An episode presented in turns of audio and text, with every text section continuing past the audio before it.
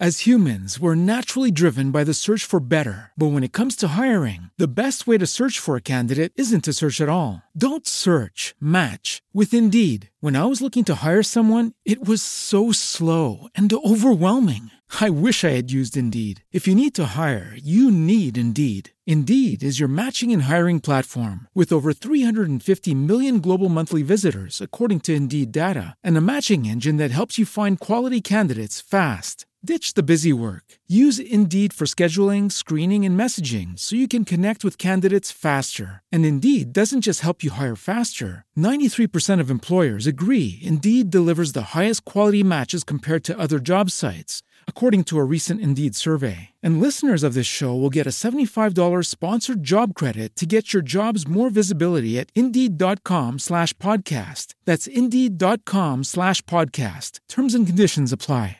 What's up, niggas?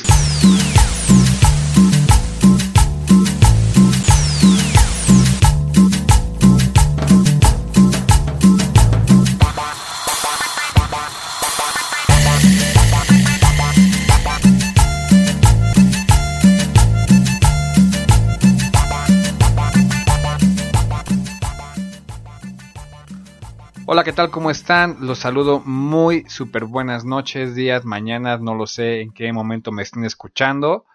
Espero que estén súper cool. Y pues bueno, nuestro podcast de esta semana tendrá como de costumbre una expresión idiomática y 10 cosas que no debes de hacer en un writing exam.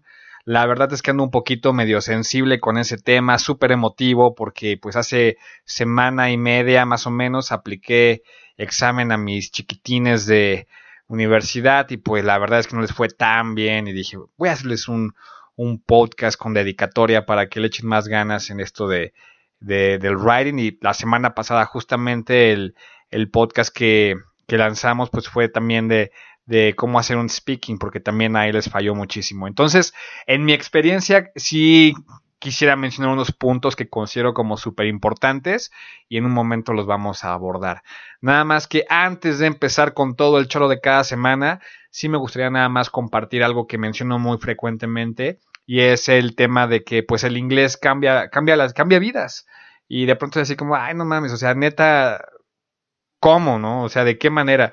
Y salen los clichés de que no, pues es que te van a dar un ascenso, vas a tener oportunidades a más chamba y todo el tiempo están pensando en varo, ¿no? Y sí, tiene que ver mucho con eso, pero no es como el punto eh, medular, no es como lo, lo, lo que lo que está en el fondo de, sino yo creo que es más el tema de agregar valor, agregar valor a través del conocimiento a tu persona, ¿no? Y puede ser con muchísimas cosas.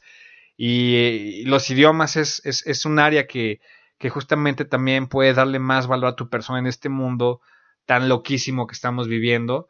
Y pues sí es una herramienta que te sirve para trabajar en, en una chamba godín, a lo mejor más este eh, en un contexto más pues de todo, ¿cómo decirlo?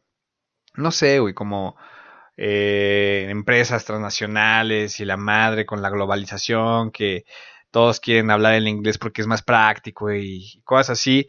Pero yo creo que es más bien el tema de que aumenta tu seguridad, el tener más dominio del mundo real. Entonces, así lo, así lo dejo. Yo creo que el tema de cómo cambia tu vida surge para mí desde ese punto. Yo puedo decirlo abiertamente, antes de ser profesor de inglés, pues era así como más eh, enfocado a, la música, al tema de la composición y todavía me gusta muchísimo eh, componer, cantar, tocar la guitarra y cosas así, pero pues sí hay como evidencia mía de que pues antes era así como más bien un pues por decirlo así, pues era, ves una foto mía y dices, ese hippie quién es, güey, ¿no? y, y, no digo que esté mal o esté bien, el tema es que tienes un poquito más de, de dirección en la vida, sabes qué es lo que, qué lo, lo, lo que quieres hacer y en ese, en ese inter, yo estudiando inglés, pues descubrí que para mí era una, era una pasión el poder compartir, el poder enseñar, el poder eh, permitirle a alguien más poder tener esa seguridad y cambiar esa vida de, que, de la que estaba hablando al principio del podcast, ¿no? Entonces, yo creo que no es nada más el estatus, es más un tema interno de agregarte valor como persona y bueno, ya ustedes tendrán su propio criterio. Vamos a comenzar con nuestra palabra, con nuestra expresión idiomática de la semana, la cual es in stitches. In stitches es la expresión idiomática y lo que significa es reírte muy fuerte, así, reírte tanto que sientes que te haces pipí, así. Eso significa in stitches. Vamos a nuestro ejemplo. Yesterday I watched a movie that had me in stitches. Lo voy a decir más lento. Yesterday I watched a movie that had me in stitches. Ayer vi una película que hizo que me muriera de la risa o que me hizo, me hizo reír muy fuerte, ¿no? Entonces, in stitches reír muy fuerte. Ojalá que la puedan utilizar muchísimo. Y ahora vamos a 10 cosas que no debes de hacer en un writing exam. Vamos a ver qué es lo que no se debe de hacer. Voy a empezar creo que por la más intensa, la más popular, la que más vi en mis alumnos y fue la número uno es no te claves con una palabra que no recuerdes. Así, o sea, es de, no me acuerdo esta palabra y pues no avanzo en el writing hasta que me acuerde de cómo se dice esa pinche palabra, porque si no, no voy a avanzar. Y entonces si el profe te da 40 minutos o de una evaluación, o estás haciendo un examen este, de acreditación, te pones nervioso y dices, es que no me acuerdo cómo se dice esta palabra, yo quiero saber cómo se dice, no lo sé, este, terremoto, o cómo se dice, no lo sé, simulacro. Va, si no te acuerdas, te vas a pasar ahí 3, 4, 5 minutos muy valiosos de tu examen pensando y tratando de encontrar cómo se dice esa palabra. Entonces yo creo que si no te acuerdas la palabra, busca un sinónimo, sino un antónimo y si no, de plano, descríbela. Es, no sé, estoy tratando de recordar cómo se dice earthquake. Ok, I am going to write. I don't know, I would say. And suddenly the ground started shaking. Ajá y entonces la Tierra se empezó a mover. Y ahí yo estoy diciendo qué, qué es lo que quiero realmente comunicar, ¿no? Entonces yo creo que valdría muchísimo la pena que se eh, dieran la oportunidad de tratar de ser más descriptivos cuando no recuerden la palabra. Vamos a la número 2. No utilices palabras por primera vez o que no te sean familiar. Esto es muy importante. En el examen, el examen no es para farolear, el examen es para que justamente valoren tu conocimiento, para que te digan que si eres competente en el nivel o en la este, acreditación que estás haciendo. Entonces, si quieres presumir, ese no es el momento. El momento es solamente para demostrar tus habilidades, que tengas, que seas competente en un cierto nivel. Entonces, aguas con eso. Vamos con el número 3 no escribas una traducción literal del español al inglés. Eso es terrible. Así de pronto se les olvidan las collocations y me ponen um, Yesterday I made my homework. De pronto el tema de las colocaciones es como muy importante y pues los verbos deben de respetarse, ¿no? Do karate, do homework, do a favor. Entonces, tengan muchísimo cuidado en cómo hacen sus, eh, sus escritos. Eh, traten de estructurarlo con el inglés, no con el español de referencia, ¿va? Aguas con eso. En el número 4, este es también súper importante y súper molesto también para los teachers. No les preguntes a los profesores cómo se dice tal palabra. ¿Sale, vale? No le preguntes, teacher, how do you say, uh, how do you say gorra? Bueno, entonces tú le estás pidiendo al profesor que del conocimiento del profe, ajá, te transmita algo a tu valoración del writing. Cuidado, eso no está bien, no se ve bien ni les va a ayudar en nada.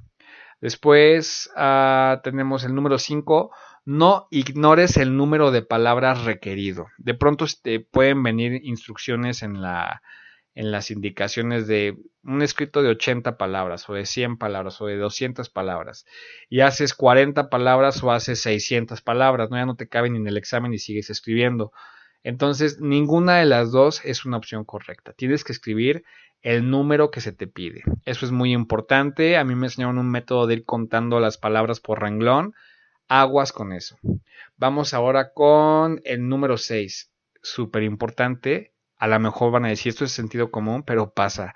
No inventes palabras. Si no te acuerdas la palabra como dije en la primera, entonces busca sinónimos, antónimos o descríbelos, pero no inventes palabras. Número 7. No olvides las comas, puntos y mayúsculas o cualquier tipo de signo. Eso es súper importante y muchísimo más eh, si estás aprendiendo a hablar un idioma, creo que es muy importante que respetes eso, porque es parte de lo esencial o básico que te va a permitir darte a entender mejor.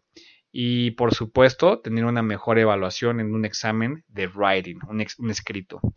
Eh, vamos ahora al punto número 8. No escribas como diría mi abuelita, patas de araña. Es para los que son de otro país que no sea México, pues es escribir horrible, que no se te entienda. Dirían aquí, es medio cliché, letra de doctor.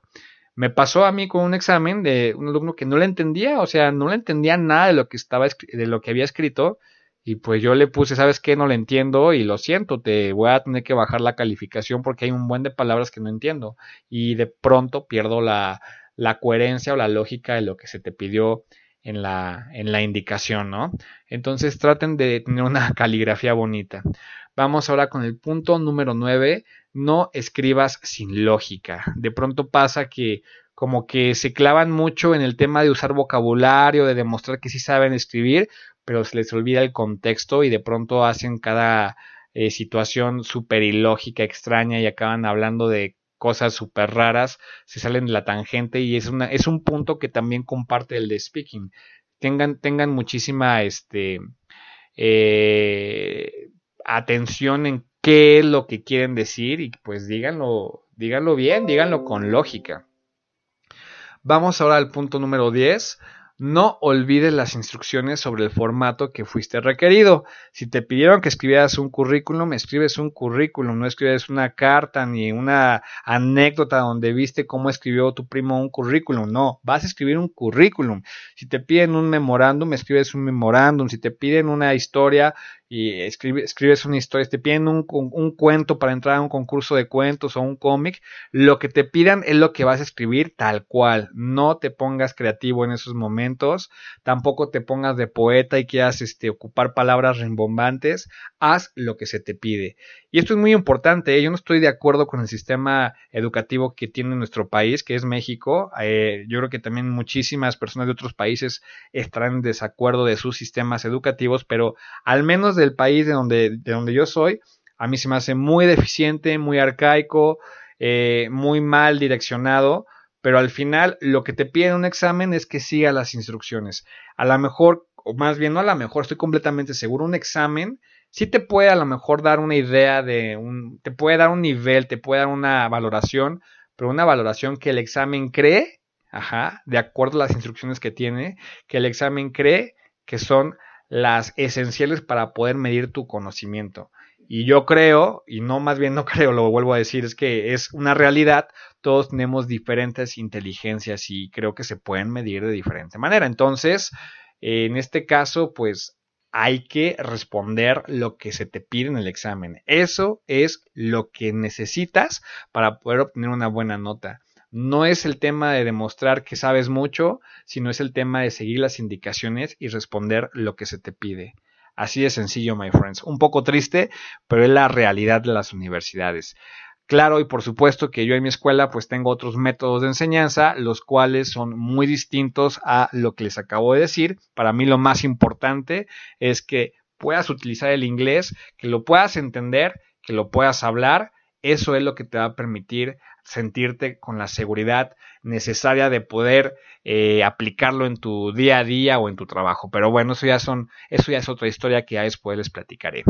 Ok, chiquitines, eh, por favor, no olviden que si están aquí escuchando esto es porque pertenecen a este pequeño grupo de personas que sabe que el conocimiento no solo es poder, sino valor agregado a tu persona y pues así de sencillo, ¿no? Estás aquí porque te gusta agregarte valor, pero pues en tu caso lo haces con inglés.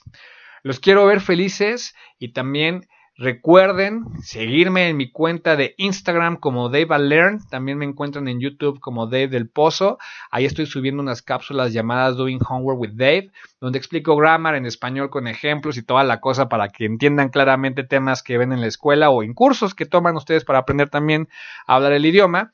Y por último, también en Spotify me encuentran como Aprende Inglés en español, my friends. Los quiero ver felices y también los quiero escuchar hablar inglés. Love you with my whole heart and have an amazing life. Peace out.